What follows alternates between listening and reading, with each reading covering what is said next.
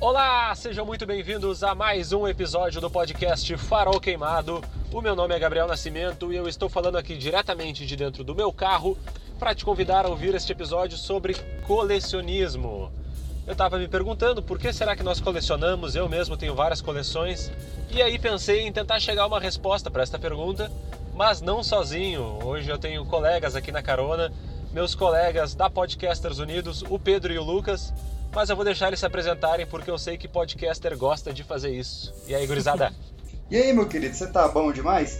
Eu vim lá direto de Brasília, terra das tesourinhas aí, terra do eixo monumental, o pessoal adora dirigir aqui. E do Mentira, rock. é horrível. É do rock foi, né? Uma É. época. Não perde, não perde a chance de fazer um merchan, velho. Pega aqui. É, mas Brasília é, Brasília é carro também.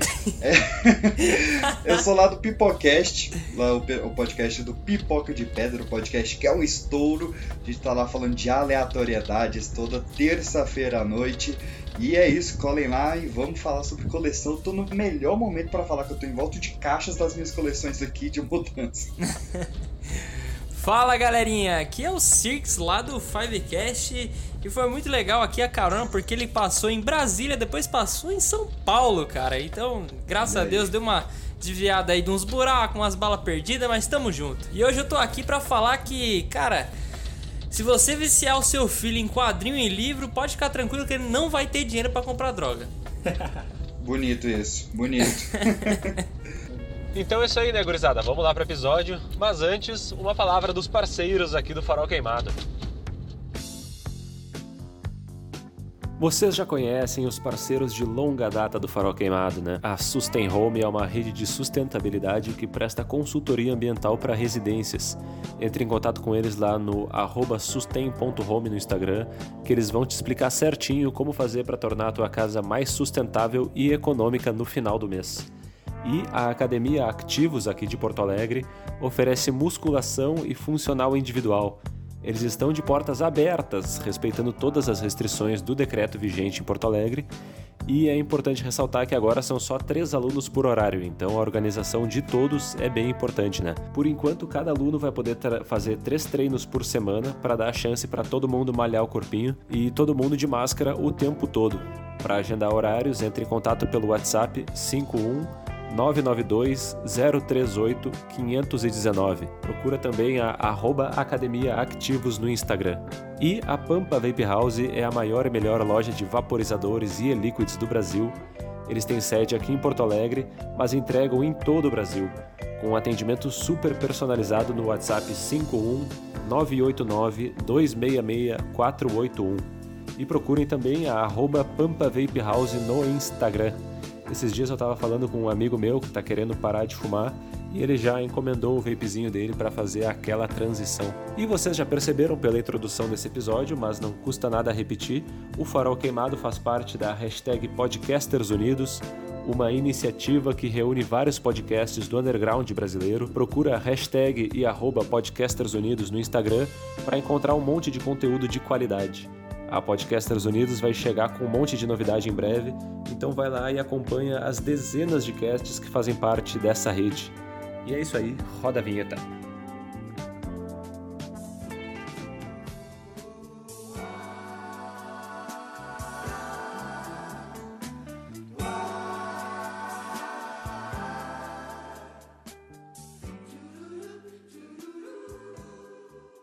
Então tá, gente, o negócio é o seguinte.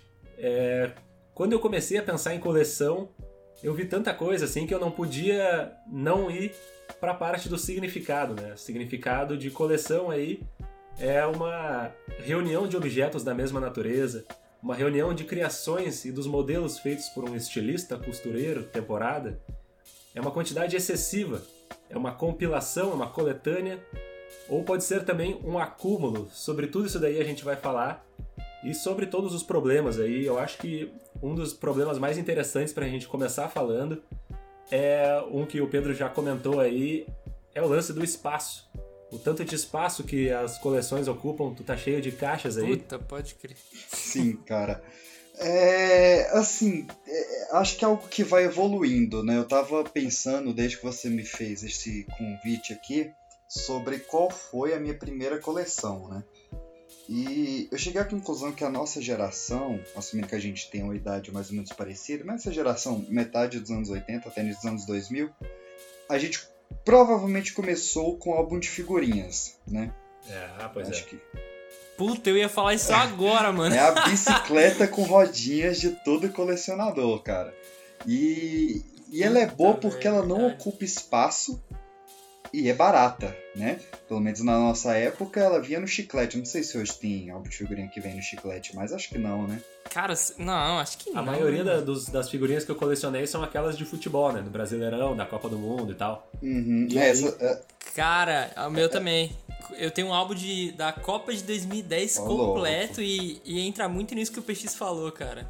Tipo, da, da lance da primeira coleção. né? Pois Isso, é. eu também fiz, fiz a lista aqui das coisas que eu colecionei e o álbum tava em primeiro, assim. Eu lembro bem dos do Brasileirão ali em 2000 e poucos e da Copa de 2006. Tentei de 2010 também, mas sem muito sucesso. Olha, eu sou o ponto fora da curva, eu nunca colecionei álbum de futebol. É, eu colecionava itens do meu time, do Cruzeiro. Então, é, é, eu sei, meus Caramba, pêsames hora. pra mim, né? Mas. Não, pelo Não, não. time, né? Pela situação atual do time. mas, mas aí, tipo, É. eu tinha bicicletinha do Cruzeiro, porta-ingresso, é, réplicas de taças, porta-latinha, copos. Na verdade, ainda tem a maioria dessas coisas, eu não, não consegui me desfazer. É, e coisas assim que eu comecei a personalizar. Então, é, eu comprava uma roupinha pequenininha de, de miniatura do Cruzeiro, eu vestia um Max Steel e eu personalizava ele do Cruzeiro e botava na coleção. Caramba, que maneiro, velho. Não, aí. Pois É, aí, outro daí. nível de coleção. Cara, Aí pôster antigo, pôster novo, emoldurado, de jornal. Então, muita coisa do Cruzeiro eu tenho. E camisetas aí vai pra dar com pau, né? Eu tenho tanto uma coleção de camisetas oficiais quanto as falsificadas mais esdrúxulas que eu acho. Tipo, as que não tem nada a ver com o time, saca? As que são mais bizarras, essas eu adoro também. E aí, a única coisa de time que eu lembro de ter colecionado é isso. Caramba. que Mas nada a ver com a pergunta que você me fez, né? Que a pergunta foi de espaço. que realmente foi essa mudança, né? Quando eu comecei lá com álbum de figurinhas, era algo muito pequeno. É, eu, eu tô tentando pensar qual foi a maior coisa de, objetos grandes, mas não, não consegui lembrar. Que acho que quadrinhos realmente, né? Porque você pega os álbuns de luxo do Alex Ross, agora esses X-Men Grand Design, essas porra é grande demais, cara. Você tem que ter uma, uma prateleira especial pra botar. Puta, é, não. Então mudou muito essa questão de, de Pois é, sabe que eu tava pensando, eu tava pensando muito nessa parada do, do espaço, porque até tu falou das camisetas aí, assim, a coleção que eu mais tenho feito crescer nos últimos tempos é de camiseta de futebol, principalmente do Inter, né, que é o meu time, mas também algumas outras, assim. Principalmente nesse último ano, a minha coleção acho que ela triplicou em 2020.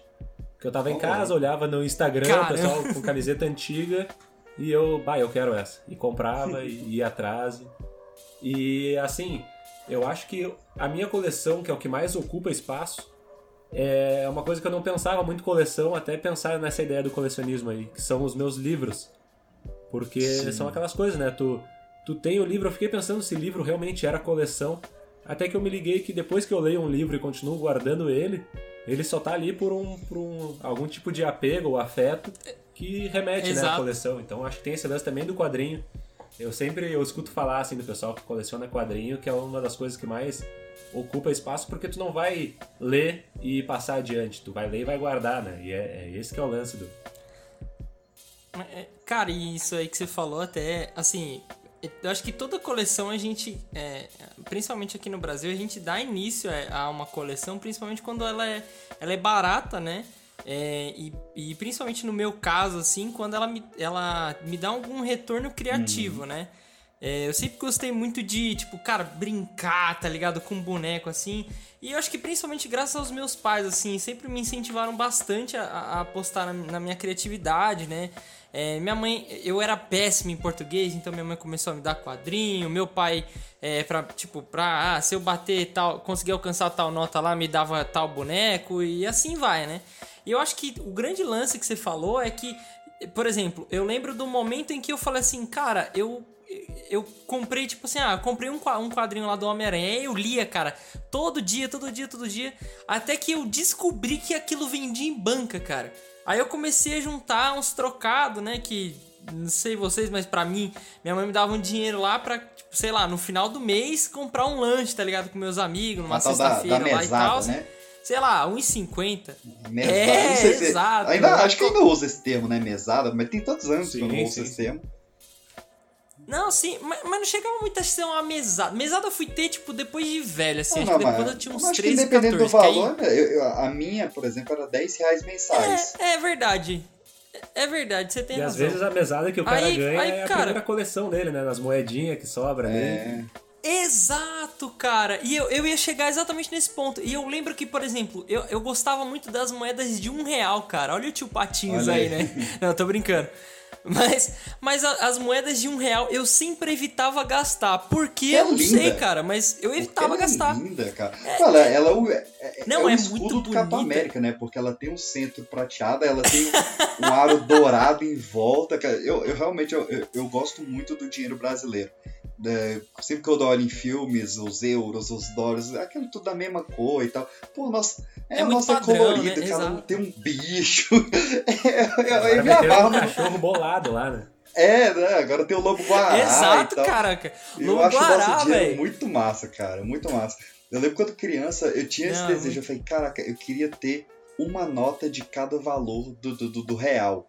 Só que aí eu pensei, caraca, eu ganho 10 reais por mês. Como é que eu vou guardar uma de 50, saca?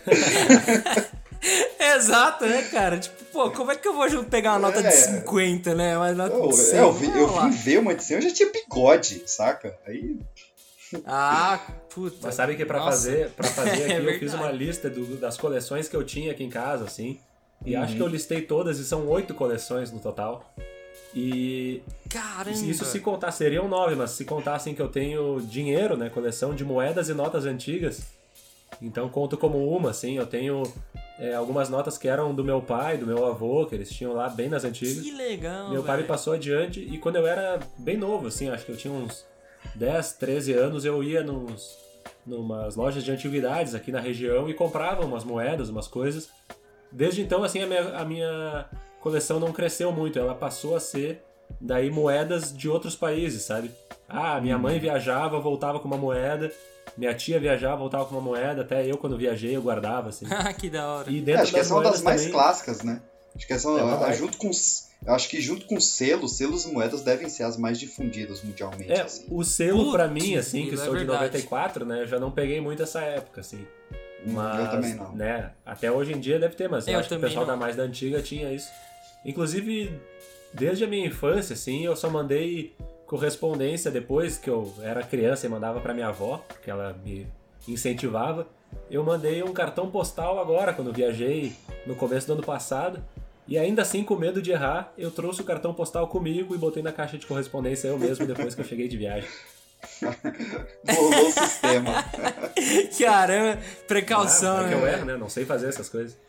É. Mas, cara, ainda nessa. Você falou de selo. Não, vai, mata o selo. Não, rapidinho. Eu que você falou de selo, eu lembrei agora. Cara, não é como é engraçado a memória, né? Eu, eu lembro que tinha um cara na rua da minha avó que. Ele era. Ele era, tipo, colecionador assim e tal. E, cara, ele tinha. Tá ligado aquelas pastas que antigamente a galera colocava folha pra ler, tá uhum. ligado? Como se fosse. Portfólio. Fichário. Portfólio? Tipo, uhum. tipo portfólio, tipo portfólio. Portfólio, fichário e tal. O cara tinha umas Acho que sem sacanagem, cara. Umas, ele tinha um armário lotado de, de, de pastas, assim, e todas elas com selo, velho. Ele tinha muita é, coisa. É, esse que eu lance, sabe? Selo, Mesmo e aí... um selo, o cara com selo ele conseguiu ocupar um armário inteiro, sabe? Esse é o lance do é. espaço é. também, né? Sim, cara. Foda que selo, é verdade, selo e dinheiro trava a economia, né? Porque os selos eles é são impressos para retornarem. Você não tá e colocando... a moeda também, né? Mas aí, o problema já não é nosso, né? Mas tem selo hoje em dia? Acho que hoje em dia é só é, moeda, acho que né? no Brasil não, cara. De outros países deve ter mais essa cultura, mas aqui morreu totalmente. É, sabe mas... que eu, na, na moeda eu tenho, assim... A maioria são antigas e tal, ou de outros países, mas eu tenho acho que umas 10 moedas de um real, que uhum. são... Uhum. Aquelas eu acho que era das Olimpíadas, que saíram algumas, assim, eu consegui guardar algumas. Ah, assim, tô tipo, ligado, ah, de 2018, não sei né? O do Oscar Niemeyer. Sempre quando eu olhava ali tinha alguma coisinha diferente atrás, daí eu guardava aquela ali. Então eu devo ter acho que umas 10 diferentes e meio comemorativas, sabe? É, a única moeda que eu tenho é uma nota Caramba, de, cara. de um real autografada pela, pela Natália Arcuri. É o único dinheiro que eu tenho guardado, assim, de coleção. É, a de um real eu guardei Caramba, autografada. É, pela, pela, pela Natália Arcuri, ela, ela, onde tá escrito um real, ela fez seis zeros, né? Formando um milhão. E escrevi, juntou minha mão na dela e falou: em cinco anos você vai ter um milhão. Abençoou a nota e tá Olha aí. guardada lá. Eu não tô. Assim, tem dois anos, né? Mas vamos lá. tá meio longe, mas a loteria tá aí, né? Eu só preciso jogar, né? E aí, cara, pensando É, assim, no é. início de coleção, né? é, o meu foi um pouco diferente do comum, porque minha mãe tem, na verdade, ainda um armarinho.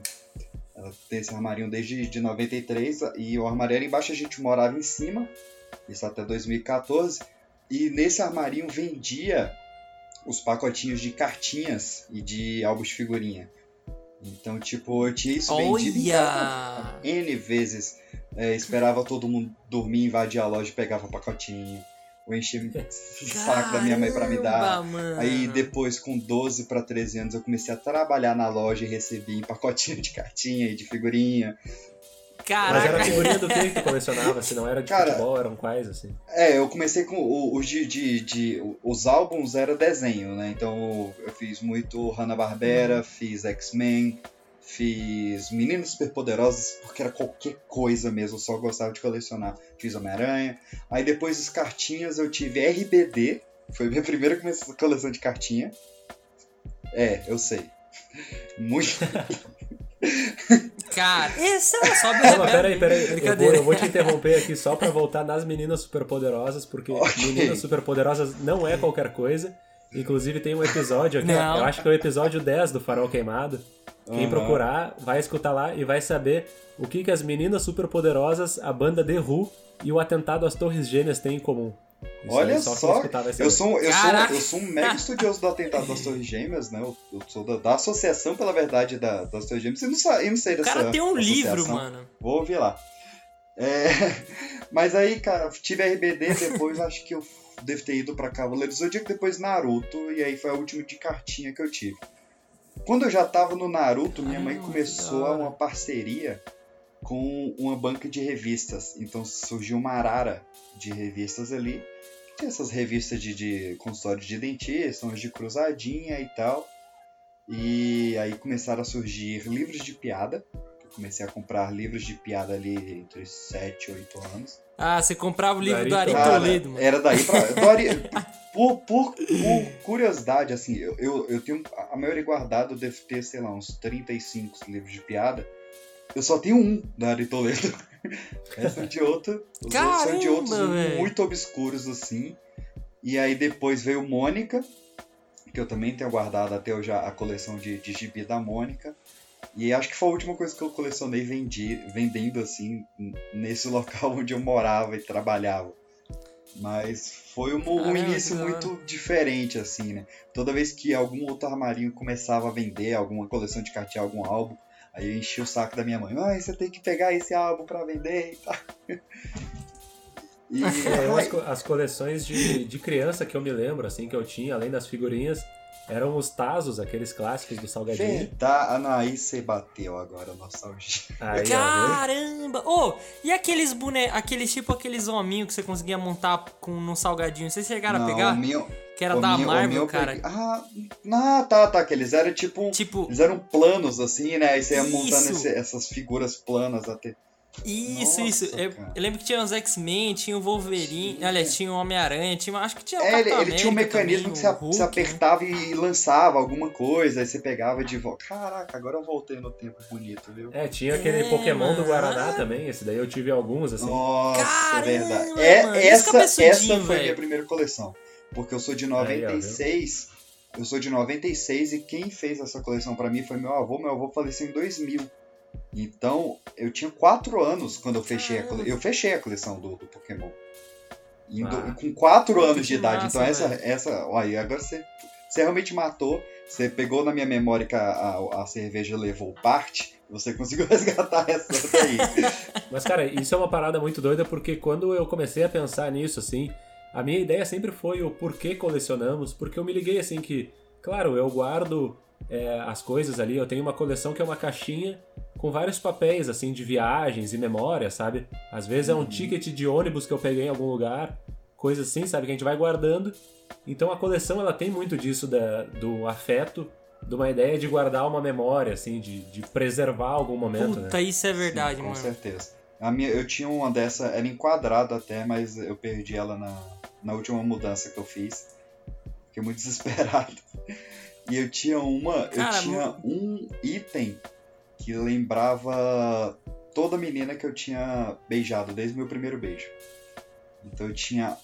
Uma anotação, Ah, uma lista? caramba, Não, isso eu é- tinha algum item dela, saca? Então, tipo, ah, tinha uma que saquei, eu tinha, saquei. tinha ficado numa pizzaria. Se tinha tipo um pedaço do cabelo, tá ligado? Eu, tipo, tinha um que foi na pizzaria, então tinha- e, e ela pegou o menu da pizzaria e fez um, um coração de origami, eu tinha esse coração guardado.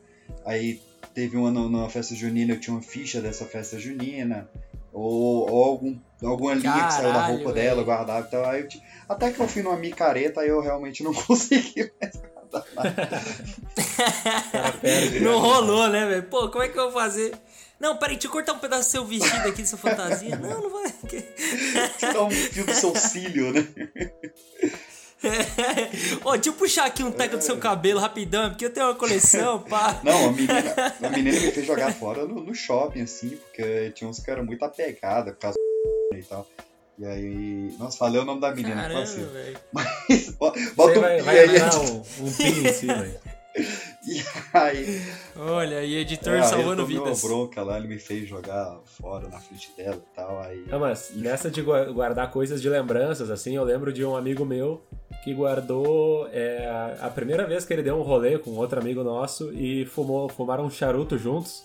Uhum. E aí foi uma noite super especial e tal. E o cara guardou a ponta daquele charuto ali. Aí ele falou assim, cara, é difícil porque cada vez que eu abro aquela caixa, sobe aquele cheirão do charuto ali, né? Mas ele guarda aquilo ali pelo que aquilo representa, assim. É, tem E que é muito guardar doido, né? Essa parte das lembranças, assim, é muito doido porque a gente acaba guardando coisas que, é, de uma certa maneira, não parece, não faria sentido pra uma outra pessoa e às vezes nem pra ti se tu não te lembrasse do porquê tu guardou aquela coisinha específica, né? Aquele papel, aquele... Exato, cara, eu concordo. Mas acho que vai além, cara. Acho que tem coisa que não faz sentido nem pra você, nem pra ninguém, e você não sabe o que, que você tá guardando. Por exemplo, eu guardei meu siso. E eu não sei o que, que eu vou fazer com isso. Mas Eu tá tenho um guardado. siso aqui também guardado. Ah, e, e- Não, mas. E, e mãe? E, a- e mãe? Eu não sei, e mães que guardam cordão umbilical? Eu Ah, conheço mas várias. aí velho. pra ela tem um sentido. O meu siso pra mim não tem sentido nenhum. Não, então, mas. Tá, não, mas então, Não, pra mim já que também a não, gente mas falou tipo. de siso e de mãe, a minha mãe é dentista. E quando eu era pequeno, Olha ela aí. guardava, ela tinha os meus dentes de leite, meus, do meu irmão mais velho e do meu irmão mais novo. Todos aqueles ali, assim. Nossa. Ela montou a dentadura com Caraca. seus dentes E depois. naquela época, naquela tô época a gente descobriu o lance da fada do dente, né? Então a gente não pegava e deixava o dente embaixo do travesseiro pra fada do dente botar lá um real, dois reais. A gente chegava pra minha mãe e dizia, mãe, eu te vendo esse dente aqui por 10 reais. Ah, caraca! e aí era, Ah! era assim que a gente fazia, né? Olha aí! Os moleques estão à frente, mano. cara. Os dentenários. Mano, olha Ah. isso, velho. Esse- Nossa, é, aí esse foi. É por isso que o Brasil vai pra frente, mano. É por isso Olha, que tem moleque. que botar cordinha na, na caneta da lotérica, viu? É, mano. Caramba, mano. Que gênio. Por que eu não pensei nisso antes, cara? Às vezes é porque eu não descobri isso antes também, né? Mas, mas essa foi muito boa, É, É o momento que cai a cortina da realidade, assim, quando tu descobre que a fada do dente é, É. uma farsa, tu passa a ser um cínico pro resto da vida, né? Cara, você me lembrou de uma parada que eu tinha esquecido. Cara, olha como é, olha como é as coisas, né? É, é, olha, eu tinha acabado de estrear o Superman O Retorno, tá ligado? Em 2006, esse 2006. filme por aí. E eu sempre curti muito é, super-herói e tal. E aí, mano, olha só, na época, o que acontecia? Na rua de- da, da, lá da casa da, da minha avó, o que que eu juntava? Meu, um, o meu primo, ele era gordão, tá ligado? Então ele se vestia de Papai Noel e tal. E aí o que que acontecia? Os pais compravam os brinquedos e davam pra ele, pra ele, pra ele levar, né? É, e aí ele falava lá e tal, não sei o quê. E eu lembro que esse ano em específico foi um ano que eu tinha me comportado muito mal, tá ligado? Eu tava, eu falei, pô, tinha, eu quase repeti de ano na época na escola, foi uma merda. Mas no final eu passei. E eu fiquei, e aí eu fiquei pensando, falei, porra, mano, será que o Papai Noel vai me dar um brinquedo? Pô, eu fui mal malzão esse ano assim, né? E aí, cara, um dia eu fui na casa desse meu primo e aí eu encontrei os brinquedos e encontrei a fantasia do Papai Noel, velho. Ai. E, e, tá, oi, ligado? Aí, oi, oi, né? Aí caiu... Não, é. Não, aí eu fiquei, eu lembro que eu fiquei mó mal, eu falei, porra, não sei o que, né, descobri. Aí, mano, aí eu fiz uma jogada psicológica pra cima da minha mãe, né, minha mãe, não, mas o Papai Noel existe. Eu falei, é, mas se o Papai Noel existisse mesmo, ele me dava esse boneco do Superman aqui, ó. Aí, aí, mano, eu sei que, o resumo da história, Fiz lá o joguinho, ganhei o boneco do Superman por causa Olha disso. Aí, Olha que, Brandon que Ralph fita, mano. mudando infâncias aí. É, eu tenho ele até hoje, cara. Eu tenho ele até hoje, esse boneco. E, cara, é, é muito engraçado isso, como é, é o que vocês estão falando mesmo. A gente às vezes atribui um, um valor muito sentimental às coisas, né? Porque esse boneco do Superman e um outro quadrinho que eu ganhei da. É, que eu ganhei também do Homem-Aranha, que foi o, o, primeiro quadrinho que eu tive também. É, sempre, é, a gente sabe, pelo menos, que sempre vão sair coisas com qualidades melhores, né? É, galera que coleciona action figures sabe que hoje em dia a tecnologia de, de pinos, né, de articulação mudou muito da, do lado do início dos anos 2000. Hoje em dia no Brasil também em relação aos quadrinhos a gente tem uma qualidade gráfica impressionante, mas é bem isso que, que o Gabriel comentou, cara. A gente não se desfaz dessa coleção. É. Tipo, é, já saíram. É, eu mesmo já tenho, acho que eu tenho uns dois ou três bonequinhos do Superman aqui, é, que eu guardo e tal, deixo é, sempre mudando aqui as ressalvas. coisas. Essa, Essa de qualidade eu boto ressalvas que se tem coisa que dura até hoje é porque era melhor antigamente. As coisas quebram mais fácil. É. é tipo, eu tenho um Max Steel que eu ganhei no meu aniversário de 6 anos, que hoje ele tá novo. Não, é. Não, isso é real mesmo. Ah, não, isso é verdade. A galera da Mattel, acho que os caras faziam magia Faz. negra porque. É, era, é impressionante a qualidade não, mas sabe que assim. eu. E eu, eu guardo, eu penso cara. muito assim nessa parada. Uma das coisas até que eu anotei aqui, assim, é essa coisa da gente colecionar certas coisas e qual é que é o nível assim de, de consumismo que tem nisso, sabe? Até assim, essa, essa coisa da, dessa, desse boom assim, de quadrinhos e outros artigos, assim, essa coisa mais nerd, sabe? Em outros ramos também, assim, uhum. a gente vê que o pessoal às vezes compra muito para ter a última coisa que saiu e logo em seguida vem uma outra coisa. E aí até essa parada do, do brinquedo que dura mais Hoje em dia, alguns brinquedos, alguns, sei lá, falando, sei lá, o celular, todas as coisas elas já são fabricadas com uma data de validade para tu seguir ou comprando, seja colecionando. Porque tem gente que é viciado, sei lá, em aparelho da Apple ou da Samsung e vai estar tá sempre renovando, né? É, uma, é algum tipo de coleção de alguma maneira, mesmo que Sim. troque um pelo outro. Então eu sempre fico pensando muito assim, as próprias camisas que eu tenho aqui, assim, eu, eu não uso todas elas. Eu tenho, acho que é, 60 ou 70 camisetas de futebol. E eu, obviamente, não tenho como usar todas elas, né? Caraca! Mas aí, aí eu acho coisa, que... eu fico pensando muito nisso, sabe? A camiseta até eu entendo, mas outras coisas que a gente pode acabar comprando para ter. E aí qual é que é o, sabe, essa, esse limite de estar tá colecionando, né? Eu não sei o que, é, que vocês acham dessa parada. Assim. Eu, eu acho interessante um ponto que você tocou aí, que eu, eu vejo que existem três tipos de coleção no mundo, né? Você tem a coleção finita, você já começa ela sabendo onde ela vai acabar e que ela vai acabar. E que você pode ah, completar. Aí vem os, os caçulinhas lá da, da, do Antártica, do Pokémon, sei lá, os ursinhos da Parmalat, um álbum o de próprio figurinhas. álbum de figurinhas, é. É. Álbum de figurinha. Aí você certeza. tem as coleções infinitas, por exemplo, selos, moedas e várias outras que a gente citou, que elas nunca vão acabar. Ela coleciona caneta, bolacha de, de chopp, essas coisas que são realmente infinitas. E tem. Puta, é, e essas renováveis, né? Como os celulares, da, os produtos da, da Apple e coisas do tipo, a menos que você guarde os antigos, né? E eu tive, eu tive muito essa dúvida com a minha maior coleção. Hoje, hoje talvez os quadrinhos seja em volume a maior, mas é pelo menos a mais longínqua, que foi quando eu fiz 7 anos de idade, eu estava na primeira série, e eu ganhei de presente o meu primeiro DVD. Era um DVD. Nossa! Era um DVD do Echo, genericaço, assim. É, não era o da Disney nem de longe, era muito tosco. Eu já tinha uma certa coleção de VHS. É, tem algum episódio do Pipoca, acho que o meu primo manda um áudio contando melhor essa história que ele lembra mais. Mas em base, eu era vizinho de uma locadora, esse armário da minha mãe era vizinho de uma locadora. E eu comprava alguns VHS, gravava alguns da TV. Eu tinha uma certa coleção de VHS. E eu consegui criar, tipo, sei lá, com 6 para 7 anos de idade, uma coleção tão grande de VHS que eu tinha uma mini locadora dentro da loja. Caraca, é, velho. O PX empreendedor, mano. alugava filme e tal. Caramba. E, e, aí eu conheci o DVD no aniversário de 7 anos. Eu fiquei maravilhado com a qualidade, com você rebobinar mais fácil, tinha menu.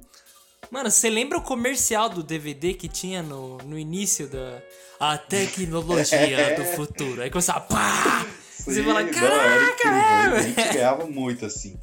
E aí, nossa, eu fiquei muito maravilhoso. E era um DVD original, né? É, porque ele, ele, vinha junto com. Alguém me deu algum boneco, algum boneco que veio com esse DVD. Aí aproveitaram, uma pessoa me deu o boneco, uma pessoa me deu o DVD, né? E, e aí começou, nasceu um monstro ali, né? Porque eu, eu criei realmente um vício. Claro, eu, eu recebia 10 reais por mês, eu só comprava DVD pirata. Mas eu, se eu visse um camelô de DVD, eu, eu, eu passava nervoso. Eu suava frio. Meu é, Deus! E, e, passava horas e horas. Eu, não, eu nunca saí de um camelô de DVD sem olhar 100% dos DVDs disponíveis. Nunca. Caraca, e... velho. Esse é o espírito, era criançada. Toque, era toque. Eu, eu realmente eu fomentei uma cultura de camelô aqui no, onde eu morava, no Recanto das Emas. Porque... O cara ganhou uma medalha. A economia inteira cara, dos camelôs girava em torno de você, tá ligado? Foi homenageado pelos camelôs. Eu fazia... É. Os caras os cara combinavam, pô, o PX já comprou esse DVD com você? não, cara, ainda não. Não, beleza, então vou, vou pegar esse DVD aqui Era, com, cara, você e tal. Eu comecei a fazer bicos e mais bicos, trabalhar pra minhas, pra minhas irmãs na loja da minha mãe, fazer outros bicos ali, fazer bico na escola. Cara, se eu tivesse parado pra juntar dinheiro, eu tinha ganhado muita grana. Cara, eu vendia cobre. Já tava com um milhão da Natália é, aí. Ó. cobre, latinha, é, papel, tudo pra reciclagem de mídia. E, e tudo virava DVD chegou um dia, é, isso a gente está falando de 2008 para 2009, em que eu vi que esse cara, o, o, principal cara, o, o, cara da banca mais foda de DVDs, o cara que tava quebrando os outros camelôs assim, ele, ele comprava os DVDs direto de um PM. O PM aprendia camelôs na cidade e vendia para esse cara. Caraca, não tá tô, de sacanagem, mano. Baita história. E. que reviravolta que deu a história, velho. Devia ter, sei lá, uns 13 para 14 anos. Eu já tinha. Eu, eu, eu, comecei, a, eu comecei a ter barba cara. nos 13 anos, então foi por ali. É, é uma vantagem. É nós, tamo junto. É. Então ele achava que eu era um pouco mais velho e tal. Então ele ficou muito nervoso com esse flagra que eu dei nele. Né? Ah, eu sei que você compra do PM. Cobra do PM, do, do PM Matias. E esse cara começou a fazer tudo muito barato para mim e dava muito DVD de. Ele me mimava assim, saca? E ele era o cara que ele. Criou um pequeno monstro. Ele é, né? e ele era o perigo, assim, porque ele tinha coleções completas de animes que ninguém tinha, e seriados completos, e, e ele tinha um caderninho, você podia falar o filme que você quisesse, e ele anotava, e ele trazia o filme no outro dia e tal. O cara era sensacional, assim. Caramba, velho. Quer dizer, é, é, ele era melhor que muito Torrent, saca? É, se ainda, se ainda acredito, tivesse esse cara, eu não baixava filme, porque eu ia lá no dia, eu dava uma lista de filmes para ele e no outro dia os filmes estavam lá. Era lindo. Então eu comprei é, Naruto inteiro com ele, Bleach inteiro, Supernatural, Dr. House, várias coleções que eu tenho até hoje. Nossa, Dr. E a qualidade dos DVDs são incríveis e tal. E, e, enfim, eu fiquei com muito DVD. Muito DVD. É, e eu assisti todos, eu, não, eu, era um garotinho obeso de cabelo cogumelo e freio de burro, não tinha muitos amigos, então eu tinha muitos DVDs. Eram meus amigos. É isso que eu ia falar, você tinha amigos, é, Pois DVDs, é, pô. e isso criou uma cultura em volta de mim ali. Porque as pessoas me ligavam para pedir indicação de filme, ah, as pessoas, primos e amigos, vinham tirar férias na minha casa para ficar assistindo filmes. Caramba! Cara, não, e assim, Nossa, o cara era um universo. era. É, o cara, o cara virou o, o, o sábio do, do da cultura pop fiz da um família. trono, né, com os DVDs. É, você, você era o Thanos, cara. Você tava sentado no seu trono de DVDs ali e a galera vinha falar com É, você, era velho. Olha bizarro, aí. assim. Ligava no telefone Mas fixo. tu ainda passa- tem esses DVDs? Cara, grande parte. Assim, eu doei muito. Os infantis todos eu, eu doei pra um, pra um orfanato que ganhou um, um aparelho de DVD. E alguns de terror doei pra um amigo meu e tal. Aí tem alguns que eu ainda guardo porque eu não acho eles originais. Aí, à medida que eu vou achando original, eu vou me desfazendo do- dos falsificados. Ah, e, e assim, Caramba, era, era, era uma experiência muito legal, porque vinha uma pessoa lá pra casa, tipo, olha, eu vou passar tipo seis dias aqui em casa. Porque realmente na época que não, não tinha muita internet, smartphone, as pessoas iam passar dias nas casas das pessoas. É, é. É, é bom explicar isso, porque hoje em dia a É, galera não tem essa não noção. tem esse- né? E é um hábito delicioso. Você perturbar uma família por, por uma semana é muito bom. E ah, muita gente ia lá pra casa e aí fala, ah, pô, vou ficar aqui uns seis dias. Eu falo, beleza, vamos entrar aqui na, na PX Caverna, né? Eu sempre chamei meu quarto de PX Caverna. E aí sentava a pessoa na cama e eu vinha trazendo os DVDs por gênero. Agora vamos, vamos, ver os de comédia. Tá, tá, tá. Caraca, velho, é muita E a dedicação. gente ia fazendo velho. uma pilha com todos os filmes que a pessoa estava interessada. E fazia a pilha com todos os filmes que a pessoa estava interessada. E falou, beleza, agora vamos começar a maratona. Vamos fazer por essa ordem aqui. E ia aí. E à medida que ia passando o filme, eu ia explicando e tal. E ia falando coisas do diretor. Eu era o omelete da época, né?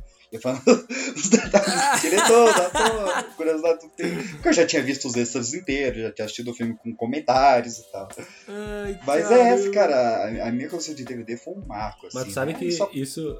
Não, isso Vai. que tu falou, assim, me remete muito a, a duas coisas que eu vi sobre, assim, esses motivos do por que colecionar, ou o que, que nos faz querer colecionar, né? Eu tava Uhum. pensando, assim, uma das coisas é a projeção da nossa personalidade. É uma coisa que a gente quer mostrar que a gente é, assim, sei lá, isso daqui é uma extensão de mim, ou sei lá. E a outra é uma ideia de pertencimento, né? Seja no, no sei lá, nos quadrinhos, nas camisas de futebol, nos álbuns de figurinha. Eu ouvi muita gente dizendo que foi fazer amigos quando conseguia colecionar figurinhas e ia, sabe, num evento de troca, alguma Pô, coisa assim. verdade. Total. Então, ao total. mesmo tempo, e esse lance, tipo, que tu falou, ah, que tu era um adolescente gordinho e assim, assado, do nada tu Assado virou o sempre, centro de um universo, assado. de uma cultura, sabe? Sempre assim. Não, mas isso acontece, acho que desde sempre, né? É, por exemplo, o meu pai, ele tem, tem alguns amigos de infância até hoje e tal, e começou com coleção de bolinha de gude, cara. Sim, é verdade. então, é, eu acho que é, é bem isso que você falou. Às vezes a, coleção, ela, ela óbvio, é, depen- dependendo do que, que você faz com a coleção e do que você coleciona também, né? É, ela abre, tipo assim, você tem muita mais facilidade pra conversar com pessoas, né? É, tipo, no, no seu bairro, assim, sei lá, eu não, Tipo assim, por mim mesmo, na época que a gente ficava na rua da minha avó lá, tinha um moleque que ele era o cara dos videogames. Então, é, a galera virou, ficava. Ele tinha muitos amigos porque ele era o cara do videogame da rua. Então a gente ia jogar videogame na casa dele e tal, tá ligado? Tinha o cara da Beyblade, essas e várias coisas. Então, sim, eu, eu acho que a coleção ela, ela insere você em um grupo. É, né? falando do- do- de uma questão mais psicológica, né, da- da- do colecionismo como um comportamento social e, em certos níveis, patológicos, a gente divide o pessoal do, do programa Trato Feito com o pessoal do Acumuladores, né? Depende, depende do canal que você tá. É, a, a coleção, ela, ela, ela tem é, dois níveis muito importantes para a coleção existir e se tornar algo realmente ou psicológico ou patológico. Um é o item raro, é você ter um item muito raro que você saiba por que, que ele é raro e por que, que você tem, e principalmente você poder socializar com esse item, né? Então, é, Puta, é- real. é- essa conclusão ela se deu num experimento muito legal, que era o seguinte, ela foi feita com crianças de, se não me engano, de 7 a 12 anos. Ela sentava essa criança no- numa cadeira com uma mesa. Nessa mesa tinha um brinquedo super inventivo, super divertido, lançamento, e tinha uma luva de cozinha, uma luva térmica. E aí falava, "Ah, criança, com qual que você quer brincar? A criança, obviamente, escolhia o brinquedo e ficava ali brincando, né? Só que ele botava estrategicamente uma pessoa para entrar na sala ao lado, falando bem alto ao telefone: Ah, porque a gente tá fazendo aqui um experimento e tem uma criança ali brincando com o brinquedo e com a luva térmica. Aí falava de alguma pessoa famosa, ah, sei lá, do Michael Jackson, da Britney Spears, ou de alguém que a criança aparentemente gostava. E aí soltava essa informação. Quando o, o médico voltava, falava: Ó, oh, então, você pode escolher, você quer levar para casa o brinquedo ou você quer a luva térmica? E a criança sempre escolhia a luva térmica, porque era de alguém famoso. Uhum. E aí eles evoluíram essa pesquisa para o seguinte: falaram: Ó, oh, mas se você levar a luva térmica, você não pode falar para ninguém que ela é dessa pessoa famosa, que é do Michael Jackson, da Britney, de quem for que a criança gosta. E quando botava essa condição de você não poder falar que é da pessoa, aí a criança escolheu o brinquedo. Porque você tem que ter o item raro e você tem que ter a socialização. Isso é muito doido. Ah, Caramba! Não, sabe que até acrescentando a isso, assim, essa parada, eu fiquei me questionando muito sobre essa coisa do acúmulo ou não, porque, assim, assim como os livros, né, eu gosto de guardar, por exemplo, assim, alguns livros eu guardo como peças realmente de que eu tenho algum afeto pelo objeto, não só pelo que tem dentro dele. Só que eu tenho muitos livros que eu já li e poderia ter, sei lá, passado adiante ou algo do tipo, né? E eu fico pensando muito nisso em relação aos livros e em relação às minhas roupas, assim, volta e meia eu percebo que, sei lá, tinha uma época que eu tinha 20 camisetas, 26 camisetas, e eu pensava, cara, eu uso 6 camisetas por semana. Eu não, é, as outras 20 eu não tô usando. Cara, eu peguei e doei, sabe? Porque era muito aquela ideia do. Ah, eu, quem sabe eu preciso usar depois essa camiseta aqui eu gosto dela, mas eu não uso ela há dois anos, mas eu gosto dela. Cara. E aí eu percebi assim que, além dessa coisa do, do. essa ideia do vai que eu preciso e esse, né, essa necessidade nunca chega, também tem o lance de que às vezes a gente, por causa de certos acúmulos, né, a gente chama de coleção, o pessoal que acumula, ele deixa tanto de cuidar das coisas básicas da vida para viver em torno de alguma coleção, assim, tipo, sei lá, o cara não tá mais nem dando atenção pra família para cuidar de alguma coisa. Pode ser que seja uh, livros ou discos de vinil ou, ou gibis, sei lá, quadrinhos. Mas o cara tá. Ele deixa de dar atenção pra, pra esposa e pro filho para ficar cuidando daquilo, sabe? Então isso também entra nessa, nessa parte de um comportamento do cara que tá, tá extrapolando assim a coisa da coleção. E outras vezes é quando a, a pessoa tem vergonha de mostrar uma coleção que tem. Tipo, sei uhum. lá, a pessoa tá acumulando Puta, ali. verdade. Chega alguém. Mas calma lá, depende da coleção também, né? É? Eu já... Não, então, mas assim, eu, alguém eu vai na tua casa e tu fica meio assim, tipo, não, não vai lá, não sei o quê. Tu, tu tem uma coisa guardada em ah, casa, mas tu tá, fica meio. Ligado. Não, não entra nesse quarto aqui, sabe? Porque parada, tu não sabe. Uhum. É a parada serial killer, né? Quem assistiu Mind Hunter, série belíssima da Netflix, do, do Puta, David Fincher, crer. ele mostra que vários e vários serial killers eles tinham a parada de guardar um troféu de suas vítimas, né? E aí entra é um item extremamente raro, porque você precisa matar a pessoa para você ter esse troféu. Só que ele já não é um item de socialização. E aí entra um pouco nesse conflito, né? É ou não é uma Sim. coleção, saca? É, por exemplo, eu, eu, eu, Caramba, eu tive coleção real. de meias sociais. Eu queria ter meias sociais de todas as cores. E, Cara, é, essa é a coisa mais inédita que eu escuto na minha vida. Porque surgiu Caramba. aqui em casa uma meia social laranja. E eu falei, caraca, que diferente a meia social laranja. Parecia a do, do. Na verdade, era uma, pe... uma preta que deve ter caído cândida, mas. não, ela, ela era novinha, assim, tá? Acho que tá na embalagem, pra me cheirar na nova ainda. E eu falei, pô, que massa, uma meia social laranja. E aí eu falei, e se eu tivesse uma Caramba. de cada cor? E aí foi para trás de meias pretas, vários tons de cinza, vários tons de azul, amarelas, verdes, verdes eu tinha vários tons também. Aí chegou um ponto que eu falei, cara, que eu nunca usei nenhuma dessas. Que eu não uso meia uhum. social. E ela não tinha, assim, ela tinha um fator raro, porque uma meia social laranja é. Uhum. Mas eu ia, como que eu ia socializar com isso, saca? Você ia levantar o seu, é. seu tornozelo, olha só a minha amiga. E sabe que tem uma coisa nisso, daquilo que eu tava dizendo até do consumismo e tal. Eu penso muito em relação às minhas camisas, porque assim, tem algumas ali que eu já deixei registrado, falei pra minha família até assim, ó, se alguma coisa acontecer comigo, essas camisas aqui não podem sair da família. Elas Olha têm um aí. valor maior do que qualquer dinheiro, assim. Boa, Só que, ao vou mesmo deixar tempo... esse registro também, vou Caramba, deixar esse registro também. Boa, boa Ah, isso é importante. É, eu, não, eu, eu falei assim, eu falo para meus irmãos, são as camisetas do Inter ali. Uh, se eu não tiver filho, passa para os teus filhos, passa adiante, mas elas não saem da, da família. Elas vão até virar pó, mas elas não saem.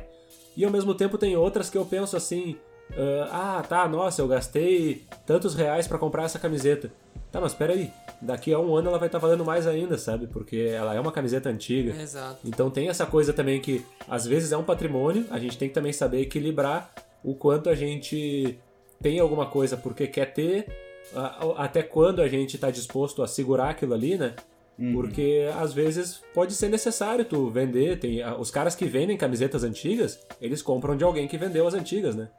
Até a, a, uhum. o eu tinha um tio do meu pai que faleceu no, em 2003. Ele era assim, cara, um grande colecionador de arte. Ele chegou a ter uma galeria de arte no Rio de Janeiro e tal.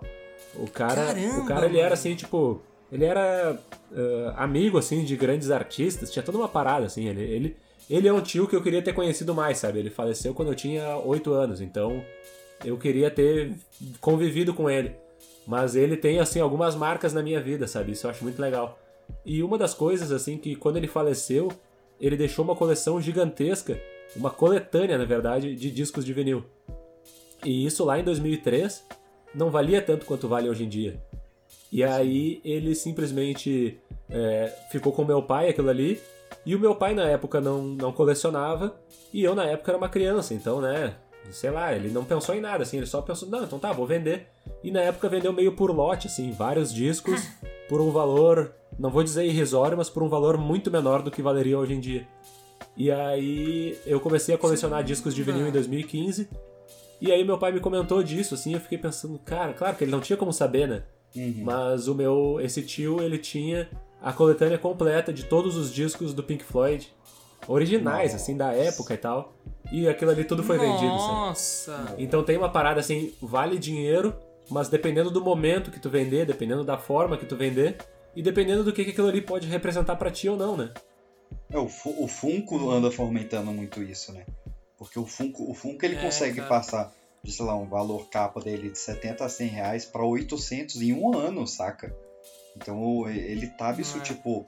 Eu queria muitos Funkos de Friends ou de BoJack Horseman, mas são impossíveis Nossa, de você conseguir é. hoje em dia. E, e está voltando Cara. Eu, eu, confesso que esse, é, esse lance que vocês falaram de manter, tipo assim, são poucos os itens que eu mantenho que são antigos, assim.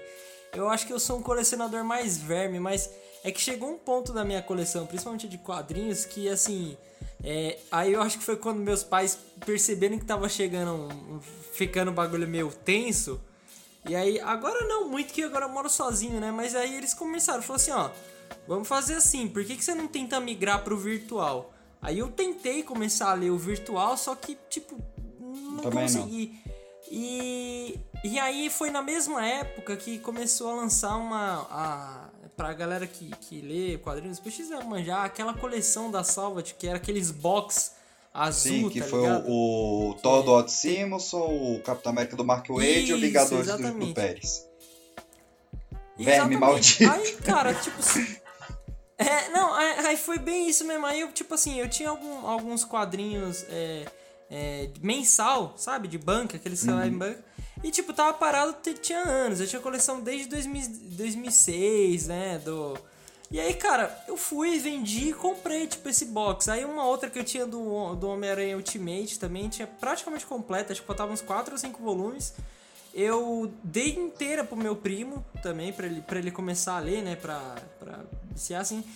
E, a, e a, com, a, com exceção de alguns bonecos, né? Igual eu falei, aquele do Superman e tal. Mas a maioria das coisas que eu tenho antiga, se sai um formato melhor ou se é, sai algo novo, eu troco, cara. É, e nesse lance que você falou, que, cê, que vocês falaram aí, tipo, de, de, alguns itens raros da coleção, eu tenho alguns prints é, que estão autografados, né, emoldurados pelo criador do Superboy e pelo John Romita Jr. Ah, e Tom o... Aquele maluco lá é, o Romitinha e o, aquele cara que desenhou os X-Men na fase do Josh o... Whedon. Cara, o Frank tenho... White, Não, o John Cassidy. Isso, John Cassidy. não, não, não. O, o, isso, pai, o pai dele foi mesmo. da época do Morrison. Isso, isso mesmo. E aí eu, eu troquei essa mesma ideia também. Eu falei assim, ó, se acontecer alguma coisa comigo aqui, isso aqui vale uma grana. É, Então, fique esperto. Assim como alguns quadrinhos também que estão assinados, eu já deixei, assim, já falei, né?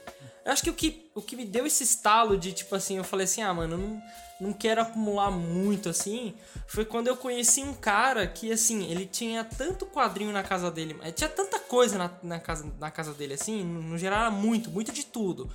É, ele, colecionava, ele colecionava pano de prato até, sabe? E, não, é sério, é real. E aí eu, tipo assim, olhando a prateleira do cara tudo zoada, tipo, e eu sou muito visual, tá ligado? Aí eu falei, pô, eu não quero chegar nesse nível, tá ligado? As coisas que eu tenho, eu quero pelo menos deixar organizado. É, eu acho que essa aí, é a fronteira eu... com a coleção e o acúmulo, né? Eu acho que é por aí mesmo, quando tá. É, exato. Não, eu acho que é real, aquele cara era acumulador mesmo. Porque o cara tinha de tudo. O cara colecionava. Mano, ó, ele, ele colecionava. É, foi esse o cara que eu falei que a, a coleção. É, que, eu, que ele tinha uma coleção que ele, ele contava, tipo, só pra poucas pessoas mesmo, assim. Ele colecionava calcinha. Aí, é, aí. Eu não sei. Eu não, eu não sei se chegava a ser usado, mas eu sei que ele entrava lá na loja e tal, comprava calcinha e, e deixava pra cá, voltava pra casa. E e ficava lá no, no canto exposto na parede. Só que não era tipo assim, pendurado. Era uma montanha de envelope. De, de envelope não, mas de, de, de, coisa de calcinha, assim, cueca e tal. Tudo junta, nunca aberta numa montanha, numa pilha, assim, hum. tá ligado? Aí foi, foi quando deu estalo. Falei assim, é, caramba, e aí? Será que eu vou chegar nesse nível? Será que eu consigo? Será que. Aí eu parei. Eu acho que tem essa parada do uso, né? Tipo, sei lá, as meias, por mais que o Pedro não tenha usado, as meias ele poderia usar, poderia querer usar agora, tipo a calcinha. Sim, as camisas é também você. Usar, né? Então, Tomara, assim, né? Tenho... É, mas também pode ser. Vai saber, a gente não tá aqui pra julgar ninguém é, também. Mas, mas o lance é que, tipo, assim, quando tu começa a comprar algo que tu só, só quer ter, seja tipo assim, né? A calcinha, de repente, realmente, se ele, o cara quiser usar, cara, maravilha, ele vai estar tá dando uso àquilo mas tem algumas coisas assim que tu começa a comprar uh, só para ter, digamos, para sei lá, para somar alguma coleção, mas aquilo ali não tá representando nada além do, sei lá, de tu acrescentar algo a mais naquilo. Eu não sei, sabe? Eu acho que é mais ou menos por aí que perde, que, que vira o fio, assim, vira a chave e a coisa deixa de ser assim saudável até pro cara que tá fazendo e de alguma Puta, maneira racional, né, consciente assim. Só que aí tem uma linha tênue, cara, porque por exemplo, você fala de usar. Se eu compro um quadro, é, o que seria usar ele? Parando para admirar ele, seria usar o quadro, certo? Mas se eu compro uma coleção de quadrinhos que tem uma lombada muito bonita e eu deixo ela só exposta e eu todo dia eu olho para ela, eu tô usando ou não tô usando, saca? Então. Ah, e, tem, tem o seu sentido. É, isso me deixa algumas. Que tinha quadrinhos que eu. Que, Agora te pegou no argumento. que tinha, é, mas isso foi muito pessoal, porque tinha quadrinhos que eu não tinha lido, mas eu falei, cara, o desgraçado desse quadrinho é tão bonito. Eu gosto tanto de ter ele na coleção, saca? Eu não Nesse momento, o Pedro simplesmente pegou e colocou a minha tese em xeque, assim, de uma maneira que foi encurralado. Né? Não, mas eu, eu te entendo, e faz sentido sim, assim, até porque, por exemplo, os livros, eu tenho aqui uma é, uma prateleira com vários livros e vários que já estavam, assim. Esse apartamento que eu moro era do meu avô, então tem alguns livros que eram dele e tal. Mas esteticamente hum. é uma prateleira bonita, sabe? Cheia de livros. Só Sim. que eu também dei a minha cara para ela, guardei alguns livros que eu não queria que tivessem ali e, né, doei outros, passei adiante, assim. Porque tem um pouco disso, de tu uhum. construir um certo ambiente e aí tem aquela parada da projeção da personalidade, né? Do que tu quer que te represente né, no ambiente onde tu mora e tal. E os próprios quadros, ah, assim. Real, um quadro, sim. por exemplo, é, se tu tem. Eu tenho aqui em casa só um quadro, na verdade, que é a capa do Dark Side of the Moon do Pink Floyd, numa uhum. parede, assim, bem comprido. Mas de resto, Bravo, eu, eu, tenho hein? vontade de comprar outros para justamente transformar ainda mais o meu apartamento numa, numa representação do que eu quero que seja. Sim. Mas, por exemplo, lá na, quando o meu tio esse faleceu, ele deixou de herança vários quadros. E o meu pai estava com esses quadros guardados em algum quarto lá na casa dele. E ele, ele decidiu que assim, ah, enquanto esses quadros não forem vendidos, ou enquanto a situação não se resolver, eu vou deixar esses quadros na parede. Cara, a minha casa ela passou assim, na época eu morava ainda com meu pai, a casa ela passou de ser uma casa normal com, sei lá, cinco, oito quadros na parede, para assim, não existia mais parede, era só quadro. Era tudo é quadro. e ao mesmo tempo que aquilo era lindo, era uma coisa assim, tipo, esses quadros, claro, eles não estavam ali porque a gente quis que aqueles quadros fossem para lá, mas eles estavam ali, sabe, esperando para ter algum destino de alguma maneira, assim, ou se ficassem ali. Só que de uma certa maneira era em alguns momentos alguma coisa até meio sufocante, assim, sabe? Quando Claro. tu enche, por exemplo, se, se eu enchesse a minha parede de quartos aqui, aqui, de quadros aqui em casa, eu teria alguma coisa assim meio, tá, pera aí, o que que eu tô querendo representar de verdade com isso tudo, entende? É. Não, e, e eu, eu queria voltar um pouco no ponto do- dos quadrinhos, que realmente é minha doença atual, né? Eu tô dodói. mas, minha, mas, mas eu tô no, no tratamento pessoal que, que são os limites, né? Que eu botei, cara, por exemplo, eu só vou comprar até um certo limite das editoras. Então eu não compro nada da, da, da DC depois da Action Comics 1000. Eu só compro da Action Comics 1000 pra trás. E da Marvel 1000 pra trás. Então esse já foi meu primeiro limite. Eu também não gosto de nada que vem assim. Eu falei, não, vamos primeiro fechar os antigos, aí depois o que saiu depois já vai estar antigo, aí beleza, aí é outro problema. E, e eu realmente eu tenho todo, eu tenho uma planilha no Excel com todos os DVDs que eu pretendo ter um dia e todos os quadrinhos que eu pretendo ter um dia, mesmo lançados ou não lançados no Brasil, eu tenho todos numa planilha. Quando eu adquiro, eu só risco lá na planilha e eu me obrigo a não acrescentar nenhum item nessa planilha. Então eu limitei a coleção. Isso, isso foi meu meu meu coquetel ali que tá tratando e Caramba! isso bonitinho assim. E porque eu tenho um toque muito grande com números. Então, tudo na minha coleção ela tem que ter ou um, um objeto único, ou três, que aí vem trilogias, coisas divididas em três, ou cinco ou Caramba. dez. Se não tá nessa configuração, eu não compro. Por mais que eu goste. Cara, isso é muito complexo. É, eu chamo de números pxianos. Não, é, é realmente é uma. Muito organizada a São coleção. todos os números pxianos. Então, por exemplo, o. o- é, eu, tô expondo minha loucura aqui, eu tô abrindo o coração agora. Porque, por exemplo, meus DVDs. tá Os certíssimo. DVDs é é uma coleção, então um é um número pxiano. Ela é dividida em três, que são entre filmogra- filmografias, é, temáticos e sequências. As filmografias, elas têm que ter um número pxiano, então ela tem um número X de atores, diretores e atrizes. As sequências também, e aí é dividido entre as trilogias, quadrilogias e sagas. E a. Enfim, é muito doido isso, né? Eu tô. eu- falando em voz alta, é muito esquisito. Não, mas tá da hora, E tá aí da vai- hora. e- O nome, o nome do episódio ia ser Por que colecionamos vai ser Terapia do PX. Mas, então, por exemplo, eu tenho 10 filmes de Segunda Guerra Mundial. PX do Eu não divã. posso ter mais nenhum filme que a temática seja Segunda Guerra Mundial, porque eu já fechei a coleção. E ela tá lá. São os 10 filmes de Segunda Guerra Mundial. Caraca, que doideira. É. E série? Série entra nisso? Tipo, você não poderia comprar Brothers in Arms pra, pra, assistir? Olha agora eu quero. Agora eu te o peguei, Band of Brothers, né? É, aí, Por exemplo, séries, eu me limitei a realmente só ter o meu top 10. Então, eu dei muita sorte que eu tinha 9 Ah. séries em DVDs. Eu não consegui achar outra, porque as minhas outras séries preferidas eram tudo Netflix. Você não acha fácil DVD de série da Netflix. E eu também já acho uma loucura.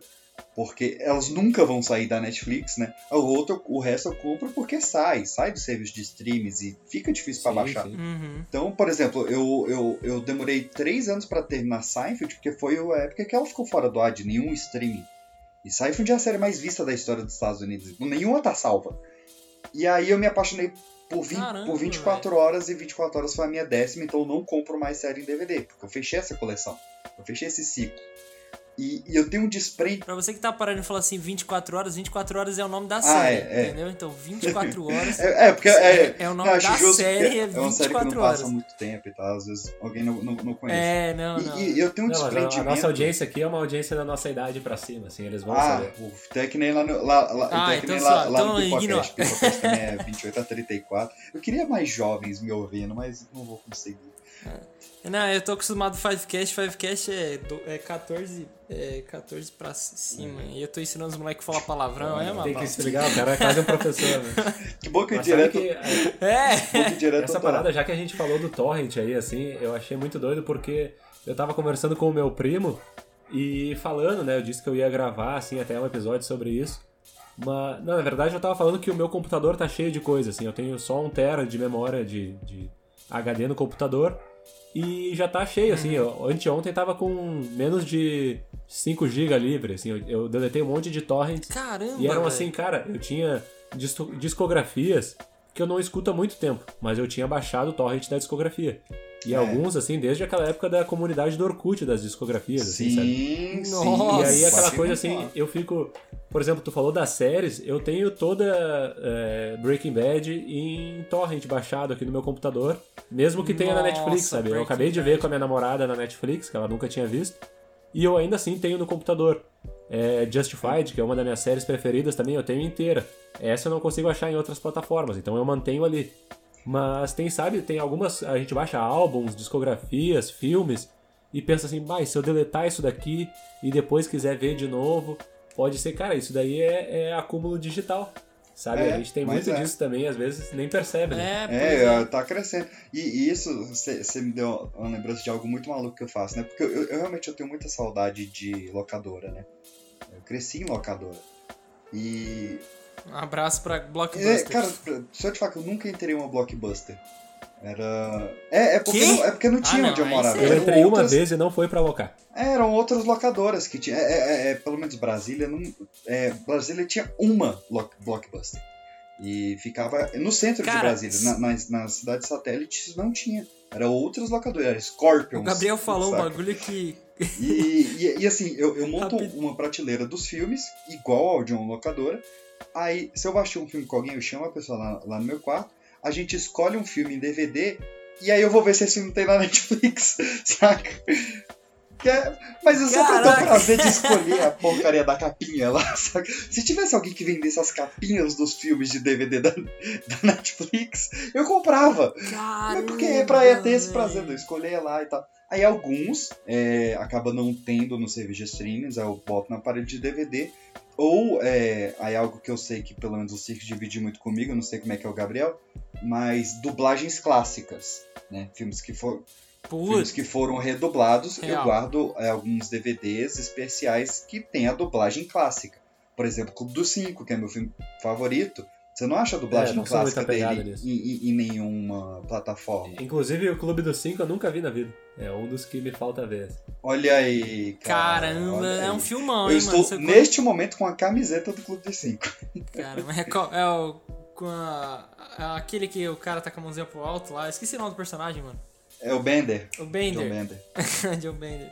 Com a mãozinha Muito pro alto. Mas isso que né, tu no falou estádio. da, da, da capa amo. do DVD, assim, me remete um pouco, assim, de uma certa maneira, ao apreço que eu tenho pelo vinil.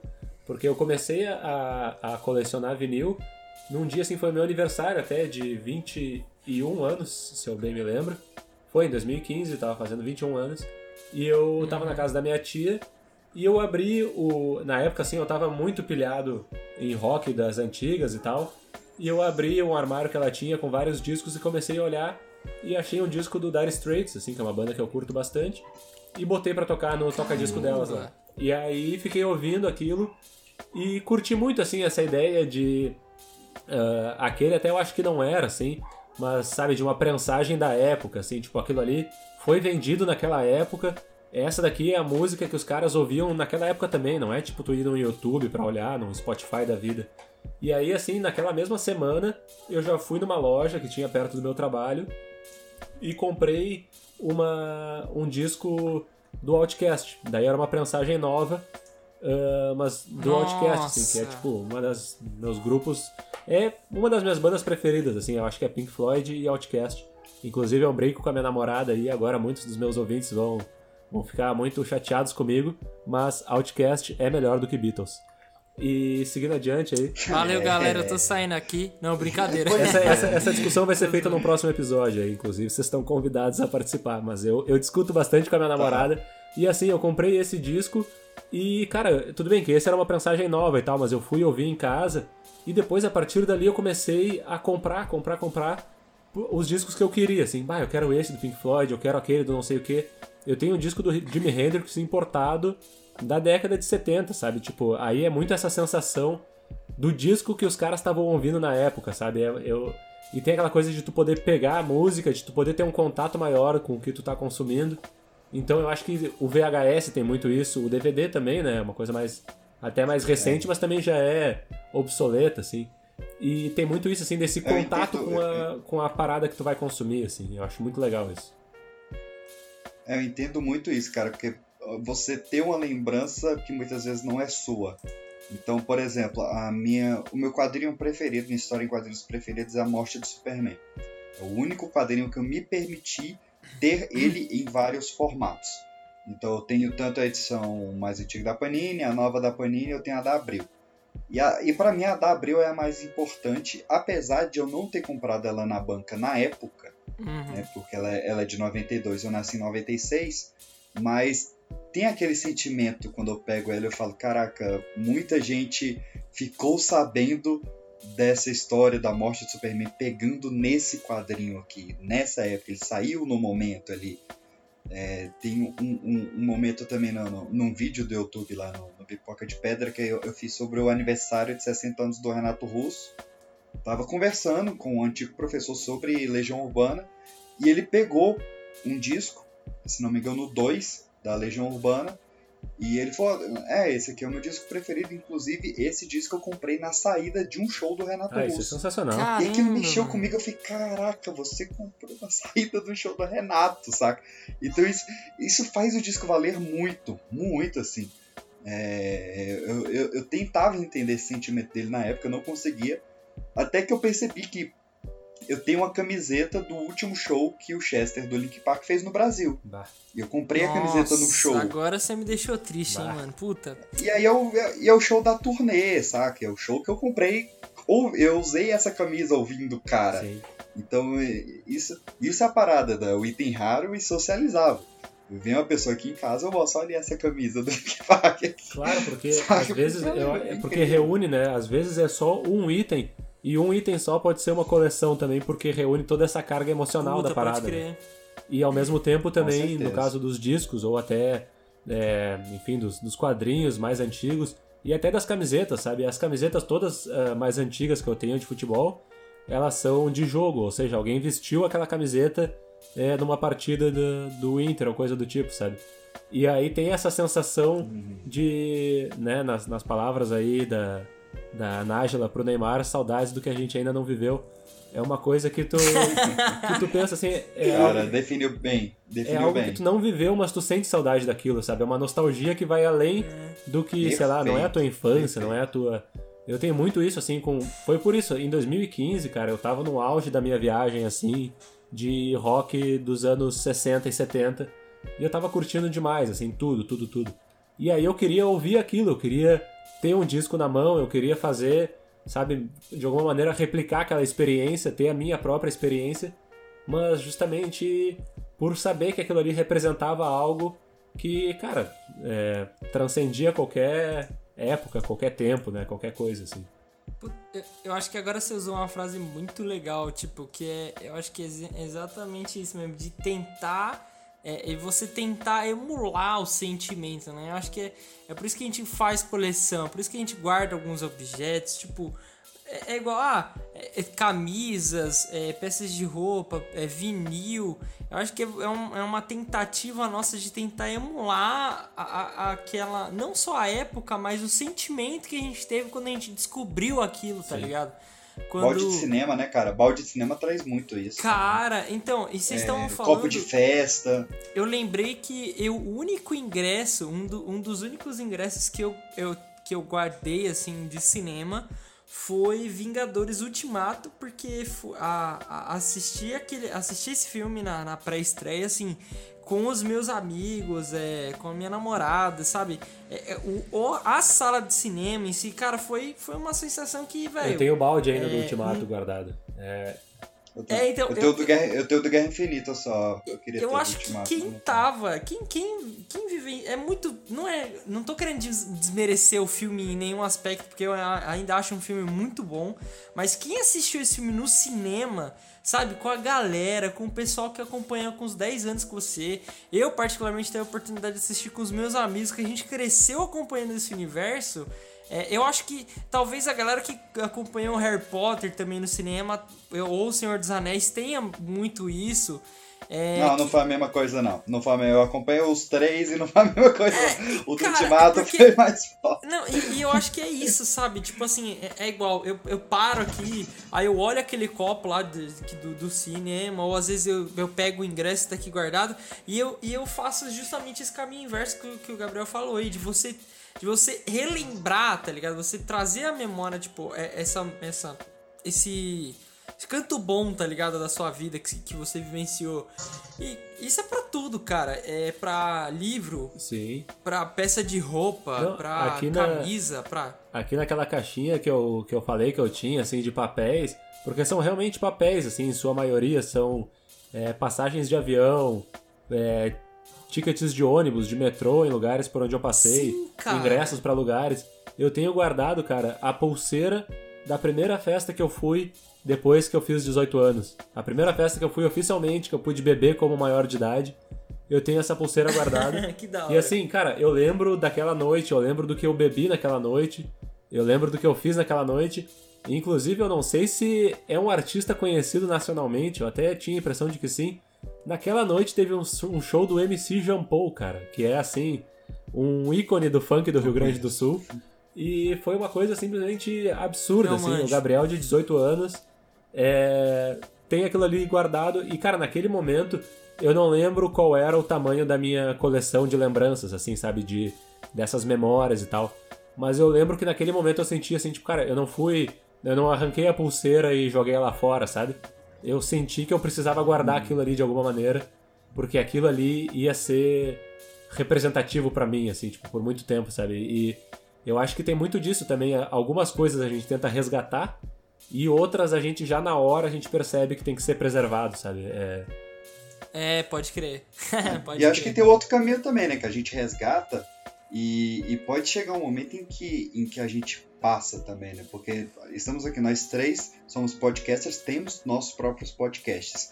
Ah, a gente, de certa forma, está buscando uma certa fama. Ali no fundinho a gente tá. Sempre tá. Não, é real, com Claro. certeza. E vamos, vamos, é, vamos supor que a gente fique, porra, puta famoso e tal, e, e aí chega um momento em que a gente se mude pra outra cidade, outro país, o que seja, ou venha a falecer, e essa coleção esteja intacta e os nossos herdeiros vão criar uma exposição com isso.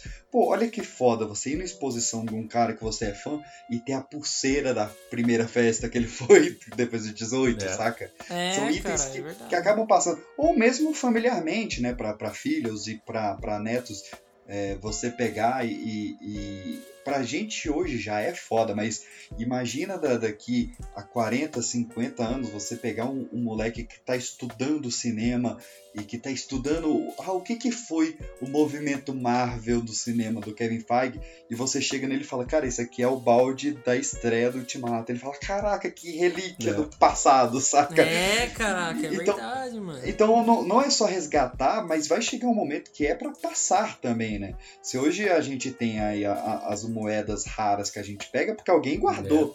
E aí se você tá guardando as de hoje, é porque alguém vai ter. Né? É- é- a- apenas diferencia a vez de usar. Então, por isso que eu acho que é muito importante você ter zelo na sua coleção, porque ela não vai ser pra sempre sua. Desculpa, É, mas não vai ser.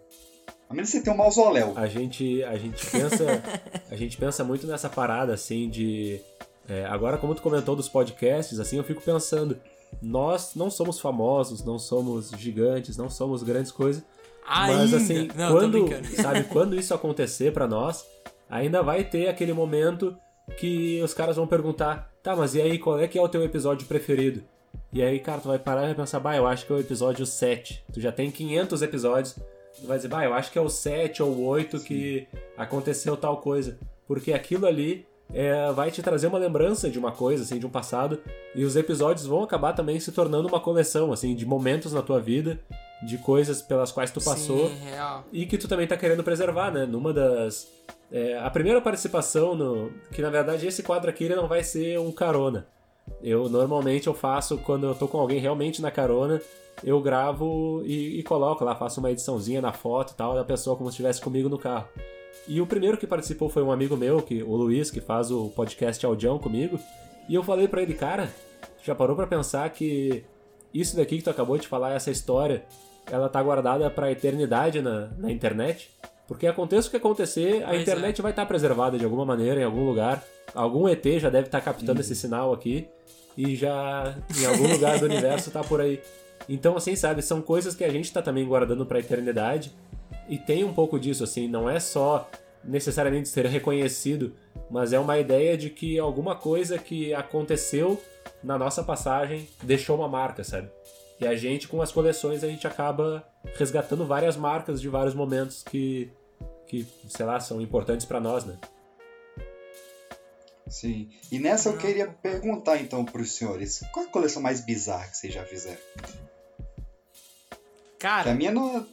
A minha acho que é de meia. É, Eu colecionei ingressos, ingressos de cinema durante um ano, durante 12 meses. E foi bizarro porque, sei lá, três meses depois foram apagando as letras dos primeiros. é, pior que é. Caramba, agora que. Deixa eu pensar. Pô, mais bizarra, cara. Puta. Puta merda, não tô pensando. Ah, cara, não, eu, eu- a, a coleção mais bizarra que eu tenho. ahn, Ah, cara, acho que é de chaveiro, cara. Ah, É, não, pera aí. Tipo- Não, aí eu vou, eu vou ter que discordar, porque assim, eu tenho, Não, eu tenho a minha coleção. Tipo, é a mais. Eu tenho a minha coleção de chaveiros e elas são parecidas com a das moedas, assim, pra lugares que eu viajo ou pra é, lugares que alguém viajou e trouxe um chaveiro pra mim. Aí eu boto, sabe, elas estão quase que em corrente, assim, elas ficam penduradas num lugar. E eu tenho os chaveiros, eles vão Puta, ficando um massa. abaixo do outro, assim. Eu acho o chaveiro legal.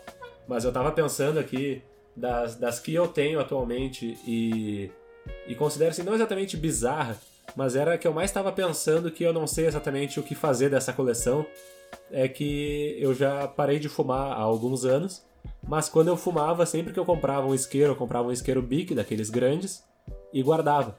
Então eu tenho uma caixa de um litro e pouco, mais ou menos, assim, cheia de isqueiros, que eu pensava assim, cara, eu vou ir guardando pro resto da Caramba! vida, porque eu achava que eu ia fumar pro resto da vida. E na verdade eu guardei e a, caixa, a coleção, de alguma maneira, ela tá estagnada há muito tempo, sabe? Ah, eu- Atualmente eu só uso isqueiro Ah. pra acender o fogão. Mas ainda assim eu vou guardando de vez em quando. Ah, mas tem uso então, pô. É, tem os- Então, eu guardo os isqueiros vazios. Ele, depois de terminado, ele tá ali guardadinho, assim. E... É, então não tem. Então não tem uso. Aí É, meus então argumentos esquece. caíram E eu fiquei me perguntando exatamente isso, assim, cara, e aí, será? Mas eu pensei, cara, eu já vi uma vez um cara que fez tipo um quadro com os isqueiros, sabe? E eu pensei, um dia eu chego lá, um dia eu vou fazer uma Ah. coisa parecida. E aí, quem sabe, né? Ela fica guardada. Mas não era coleção, Cara, não, não. era coleção, mas uma coisa bizarra que eu acumulei foi na época lá que eu tinha uns 11 anos, mais ou menos. Ah, eu comecei Ah. a juntar latinha de refrigerante, achando que eu ia ganhar muito dinheiro. Achando que eu ia assim, tipo, então eu, Caramba. eu guardava eh, no colégio, eu pegava assim, eh, no caminho pra casa eu juntava umas assim, na passada, pegava no tava perto na boca do lixo, sei lá, e eu ia juntando e botando num saco em cima do meu guarda-roupa. Eu tinha tanta, mas tanta latinha assim, era eram dois sacos cheios de latinha, e eu pensava, meu Deus, eu vou ganhar muito dinheiro com isso aqui. E aí um dia eu tava falando com o zelador, Quando eu eu vender. tava falando com o zelador do prédio da minha mãe. E ele falou: Não, o pessoal passa aí pra pegar e tal. Aí eu falei: Tá, e quanto é que será que vale um saco desse? Aí ele falou: Ah, eu acho que uns 60, 70 reais. E aí na época eu já tinha uns Caramba! anos eu pensei: Puta que o pariu, tá ligado? E eu com essas coisas aí, às vezes até com um cheiro lá que eu não tinha lavado direito. Barbaridade. Ah, mas vendeu bem, vendeu 60 reais, vendeu bem. Não, mas ô, 60 contos de latinho foi uma grana legal. Já velho. juntei, Não, já juntei bem. anel de lata também, achando que ia valer uma fortuna. No fim das contas, eu me mudei da casa do meu pai e ele perguntou: O que tu quer que eu faça com isso aqui? Eu digo: Ah, faz o que tu quiser. Aí ele pegou e doou pra uma instituição Ele lá jogou que tava fora. juntando. Não, doou, doou, doou pra uma. Tem um pessoal que realmente tá. junta, assim, pra, pra trocar por. Né, o alumínio vale alguma coisa. Então eu quero Ah. acreditar que eu ajudei alguém com esse, essa coleção inusitada. Ou... Nem tanto, né? Porque tem muita gente que junta também. Eu já Não, tentei mas- juntar anel, anel de lata pra fazer um colete de mitril, mano. Deu muito certo. Nossa, mas se você conseguisse ia ser. Alguma coisa, né? Só que Ia o ser alumínio também não coisa. segura nada, né? Não. Vai ser pra cosplay, sei lá. Cara, esse- é, coleção. ah, Eu vou reformular. Eu, eu acho que. A única coleção que eu tenho, tenho mesmo, cara, é bonequinho é. Eu tenho dois sabres de luz só, mas não acho que é coleção. É. Ó, vai, eu vou falar uma que não é minha, do meu padrasto. É, ele coleciona rolha de vinho. É, tem várias, várias mesmo. Ah, mas assim. é sofisticado isso aí, É, o cara é. Tem uma certa É, mas só que não é aqueles vinhos caros, né? Aqueles vinhos tipo de sangue de boi, Mas sei então, lá. se eu tá fosse colecionar, eu ia colecionar tampa de plástico, né? Porque o meu vinho é esse daí. Não, e é isso, cara. Eu acho que é a única coleção que é mais, mais assim mesmo. É. Eu não. E as minhas, cara, eu sou muito. Sei lá, a minha coleção é muito padrãozinha. É só revistinha e. E, e alminho mesmo, e é isso. Mas olha então aí, já que perguntou das bizarras e a gente não tem tão bizarras assim, tirando, é claro, as meias sociais de várias cores, porque isso é. eu vi, eu vi num, num canal no YouTube aí uma lista de famosos que colecionam coisas. E aí eu descobri que o Leonardo DiCaprio coleciona bonecos e material do Star Wars. Caraca! O Mike Tyson, Olha aí. o Mike Tyson coleciona bonecos do X-Men. E. Caramba! O Rodrigo Lombardi, o cara aquele da, do Caminho das Índias lá, ele coleciona estátuas e bonecos da Marvel e do Tim Burton. Caramba! É, a nerdaiada tá em todo canto. nerd- mesmo, é isso que eu ia falar. Eu vou né? deixar, eu vou deixar as melhores pro final. O- mas assim, o Johnny Depp, há boatos de que ele coleciona bonecas da Barbie. É bizarríssimo também. Eu já ouvi esse Caramba, boato, já ouvi esse velho. boato já. Agora te liga aí, assim. Já. É, Se você que está na nossa audiência aí é o Ashton Kutcher ou é alguém que conhece o Ashton Kutcher, deve saber que a Mila Kunis coleciona bonecos do Star Trek. Caramba! E olha, assim, uma track, o Ashton velho. Kutcher ele não teve muita paz porque a Demi Moore ela tem uma coleção, cara, de bonecas realistas bizarras de porcelana. Ah, Aí não, aí é divórcio. Ela, Aí não, de- e assim, o pior, sabe o que, que é? Mesmo Ela a tem, ela tem uma mas- coleção avaliada em mais de 2 milhões de dólares. E ela tem, cara, ela tem assim, uma casa. Ela tem uma casa só pra essas bonecas. Não, peraí, Não, uma aí- casa, uma casa, uma, Uma casa. casa, uma, uma residência para essas bonecas, para a Meu coleção de bonecas. Deus do céu! E aí a gente cara. fecha todo o arco magnífico de falar sobre o espaço que as coleções podem ocupar, tá ligado? Pois é, cara. Pois, Pois é. é. E você que Ah, tá criticando a gente, você que tem ass- assina aí uns 40 serviços de streaming, você só você tá pior que a gente, viu, filho? É que o servidor que tá armazenando tudo isso de dado não fica aqui, né? Fica no Arizona. Então, abre teu olho aí antes de criticar. É, não, ma- mas isso, isso, é, isso é, entre aspas, normal. Você pega o, o, o Davi, que é um do- do- dos criadores de, de design da Galápagos Jogos, ele é amigo do pessoal de Jovem Nerd também, já gravou uns episódios lá. Ah, Ele conta que quando ele fez a mudança dele de Singapura pro Brasil, teve que vir em dois containers de navio pelo Porto de Santos, sendo que o grosso da, da coleção dele não veio, porque o grosso fica no apartamento em Paris, em que tem um quarto para cada temática de, de, de coleção. E é um, um quarto em Paris só para Senhora. coleção. E, e o que não veio desse quarto vem dois containers de navio, cara. Isso, isso é um cara profissional, viu? Caramba! É, dois. É. É. Beleza, quando eu vou lotar dois containers aí, aí a gente conversa. Mas, é, cara, eu acho que perde um limite. Eu já perdi esse limite. Pelo menos numa época eu perdi. Quando você compra um item repetido porque você não sabia se você tinha ele ou não. Ah, não, eu tenho planilha, eu tenho planilha, eu sou organizado. eu também tenho, mas às vezes eu, eu tô no calor do momento ali, numa feira do livro, num negócio. E o cara que eu já comprei isso aqui ou não? Já comp- e, e, nossa, quando rolou eu fiquei preocupado. Bah. Não, então, Agora- exa- mas o pior é que eu comecei a. Eu criei planilha pra isso quando eu fiz exatamente isso. Tipo, eu. Eu criei. Tipo, eu fui numa. Na Comics, né? É, não sei se podia Uhum. fazer propaganda aqui, mas. Ah, fica Eu à fui vontade. lá fica à na. Fui numa. na- na- Não, eles estão precisando. Inclusive, Comics Comics, se quiser patro- patrocinar o Farol Queimado aí, fica à vontade também. É, tamo junto. Então, eu fui lá e aí eu comprei uma. eu Comprei a- uma revista repetida, cara. E aí foi. Foi exatamente isso que você falou. Tipo, eu cheguei em casa, tirei do plastiquinho aqui, né? Coloquei na estante eu falei, ué, eu já tenho. Aí foi quando eu falei, não, é melhor então eu criar uma. Uma planilhinha aqui pra eu me monitorar, pra eu me policiar, né? Ai, mano, mas é muito é. engraçado. Foi exatamente a mesma situação que você falou assim: é, ok. Ah, pode ser que agora eu tenha um problema. Gurizada, então assim, pra É, finalizar, já que o, o Pedro falou aí, co- perguntou pra gente das coleções bizarras, Eu quero saber se vocês dois têm alguma coleção é, da qual vocês abririam mão agora, assim, totalmente. Alguma coleção que vocês têm e tipo, ah, eu não preciso mais ter isso em minha posse. Posso passar adiante. Caraca! É, pra mim, ela pensa que eu tô no momento de desfazer, né? Porque eu tô de mudança. Então, se eu for desfazer, o momento é agora.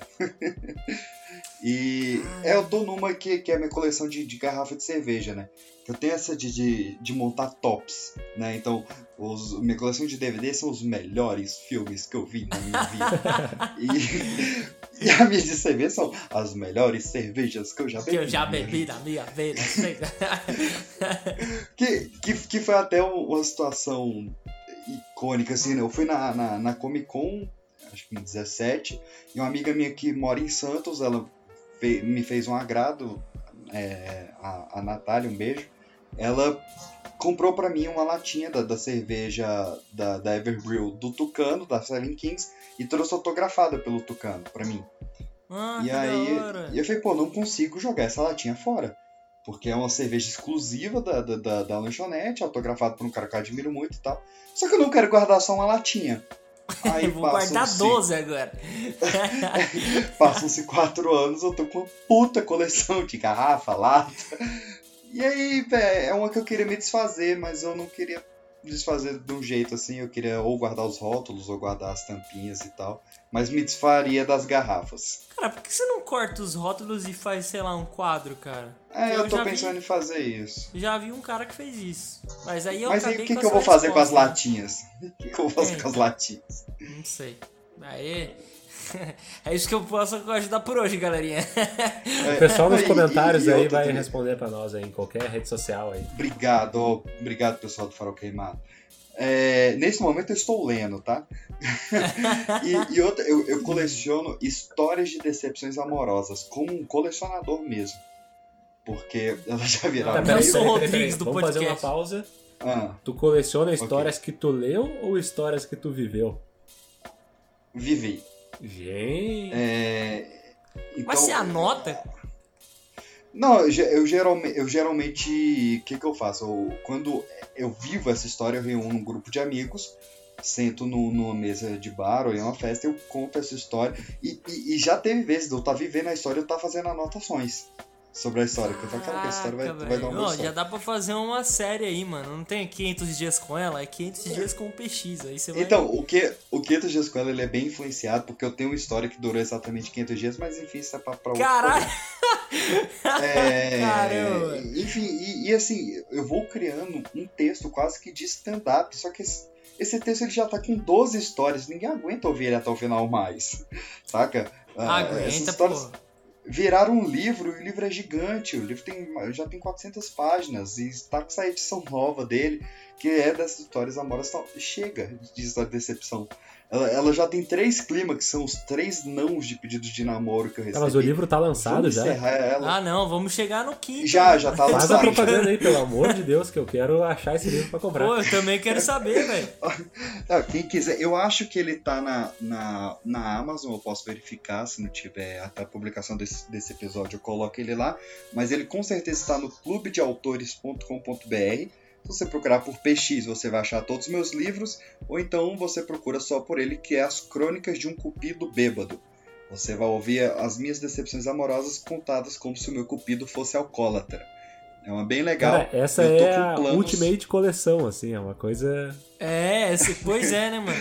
Não, a gente tá falando aqui de, de fazer alguma coisa útil com a coleção. Pô, o cara criou, fez um livro com a coleção dele, velho. É, alguma coisa.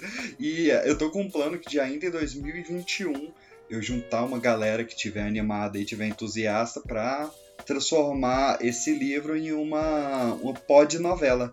Olha que massa, cara. Sensacional. Pra gente brincar e, e tem outros planos de outras histórias que não são tão pessoais pra gente brincar também, mas depois a gente conversa em off sobre isso. Ele fez do limão uma caipirinha, né, gurizada? Isso daí é. Olha aí! é a frase do programa. É isso aí. E tu, Circus, qual é a coleção que tu te desfaria neste momento?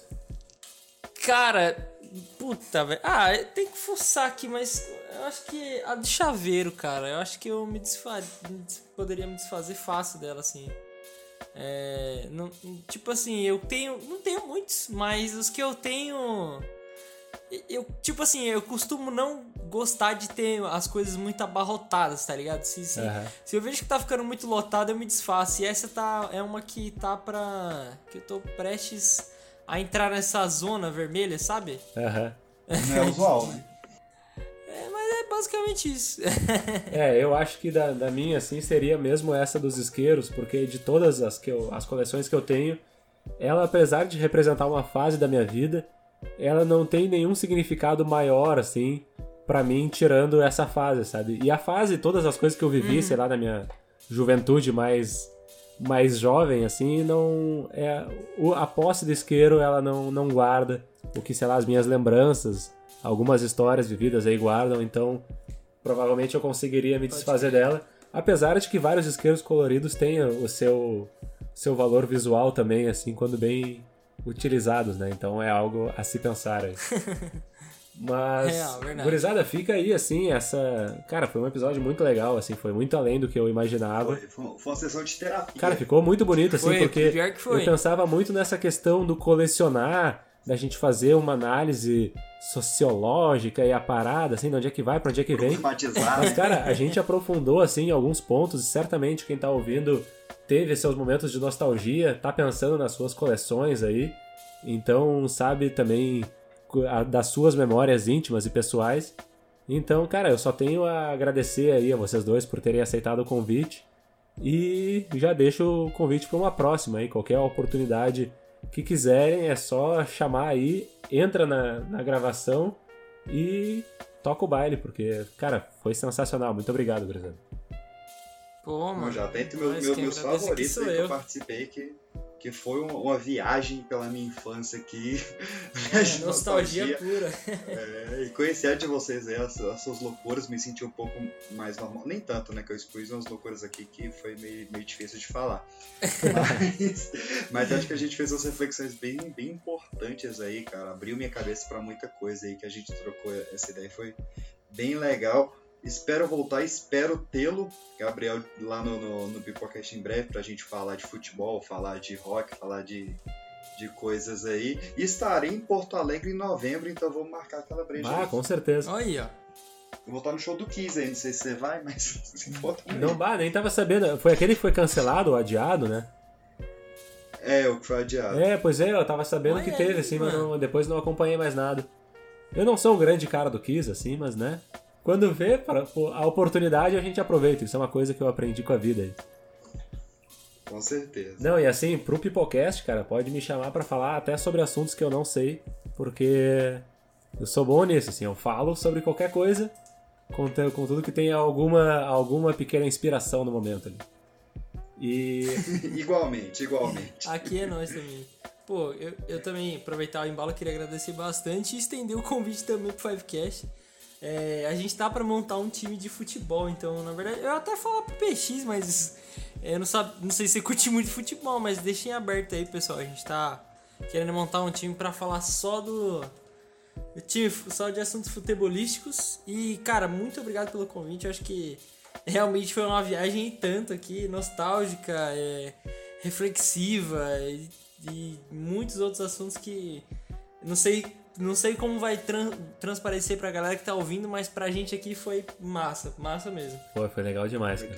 E aproveitar, já que tu falou do futebol aí na finaleira, assim, eu já vou aproveitar pra fazer dois ganchos aqui. O primeiro é que eu já tô com uma ideia desde que eu comecei a pensar nessa coisa da coleção e até pra ver, assim, até onde vai a, a possibilidade de alavancar o farol queimado. Eu que nunca fiz sorteio nenhum na minha vida, eu vou fazer um sorteio de uma camiseta da minha coleção. Eu vou. Ih, Camiseta oficial da seleção brasileira. Então é isso daí, eu vou. Caramba, não. é Eu vou pensar como é que eu vou fazer, de repente na hora até a hora da edição eu já pensei e coloco aqui um, um aviso. Estão definidas as regras para o sorteio. Você está ouvindo aqui, mas pode ser que já haja um post no Instagram do Farol Queimado, porque a foto oficial do sorteio será publicada no sábado, dia 3 de abril, com as regras todas por escrito. Mas é o seguinte, valendo uma camiseta oficial da seleção brasileira de 2014, a camiseta está em ótimo estado e só foi usada uma vez no dia do fatídico 7 a 1 mas ela é quase virgem porque eu tava com uma camiseta da Alemanha por baixo e tirei a amarelinha depois do quarto ou do quinto gol. Então agora sim vamos às regras. Marca na foto oficial um amigo nos comentários. Pode ser alguém que goste de podcast, alguém que possa se interessar pelo farol queimado, que goste de coleções, que goste de futebol ou que queira defender a pátria amada idolatrada salve salve. É uma pessoa por comentário daquele jeito. Quanto mais comentar, mais chances de ganhar. E vai ser pelos comentários que nós vamos sortear o possível ganhador. E eu digo possível porque não é só comentar ali. Tem que compartilhar todos os episódios do Farol Queimado lançados a partir de agora até o dia do sorteio. Ou seja, tem que compartilhar esse aqui também marcando o arroba farol queimado na postagem. Além disso, em cada episódio, até lá, eu vou lançar uma palavra-chave para vocês anotarem. E pode ser que no início, no meio ou no fim do episódio eu fale a palavra eu vou decidir conforme o ritmo da gravação, conforme me der na telha. Então, depois do sorteio, eu vou conferir se o sorteado seguiu essas regrinhas bem simples. Não esquece então de marcar o arroba farol queimado nos stories quando compartilhar. Não tem mistério, não é difícil. O sorteio é dia 2 de maio. Então, daqui a um mês, essa camiseta pode ser tua. Vai rolar esse sorteio aí, as regras e tudo mais, eu vou explicar certinho. E a outra coisa é que daqui a pouco, daqui a algumas semanas, vai sair também um episódio falando sobre futebol, mas mais especificamente sobre o Esporte Clube Internacional, o maior clube aqui do Rio Grande do Sul. E a gente vai estar tá falando assim, vai ser eu, que me considero um realista esperançoso, um amigo meu chamado Thomas, que ele é um pessimista total, e um amigo meu chamado Israel, que é um otimista incurável, assim. Então, a gente vai ter essa parada assim para falar sobre o que foram esses últimos anos, o que vai ser daqui para frente e de repente até fazer alguns palpites aí para ver o que, que a gente acerta pro futuro. Então, gurizada, de novo, mais uma vez, muito obrigado aí. É, fica o meu abraço a todo mundo que estiver ouvindo, quem ouviu até aqui. E é isso daí. Paz na Terra. Que, junto da camisa da seleção vai ter o sorteio de uma meia social verde e uma amarela. Olha aí, de uma coleção de chaveiro. chaveiro do Dunga, sei lá. Agora, agora ganhou valor. Agora o negócio ganhou valor. Cara, se eu achar, se eu achar verde e amarela, a gente vai, vai, vai fazer isso acontecer. Eu faço questão de comprar um chaveirinho da CBF pra mandar junto. Pronto, fechou, fechou.